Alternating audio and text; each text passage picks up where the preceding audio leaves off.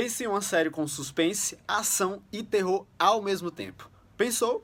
Agora coloque fungos mortais que deixam os seres humanos com aparência de zumbis. É isso aí. A primeira opção que vem na cabeça é The Last of Us, série norte-americana que estreou essa semana na HBO e na HBO Max. Eu me chamo Ezequiel Araújo e esse é o Eu Vi. Estrelado por Pedro Pascal, que interpreta Joel, e Bella Ramsey, que atua como Ellie, The Last of Us narra a aproximação entre um contrabandista e uma adolescente em um mundo completamente devastado por uma pandemia fúngica que ocasiona uma reviravolta no planeta que conhecemos.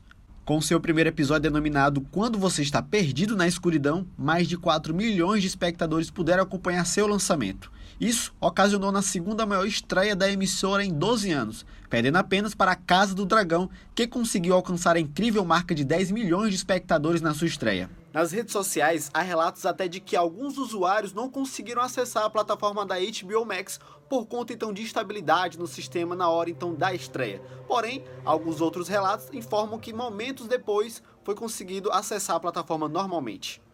Me somo aos outros internautas que pensaram diretamente na falha absurda da Netflix na adaptação frustrada do famoso Resident Evil. Sucesso ou não, The Last of Us chegou para ficar. Não aposto que vai ser o novo The Walking Dead dessa década, até porque The Walking Dead ou TWD para alguns tem um lugar especial no coração de cada fã.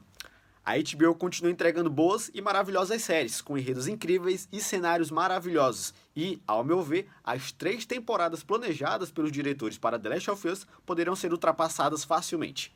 Para essas e outras informações, acesse o portal 86.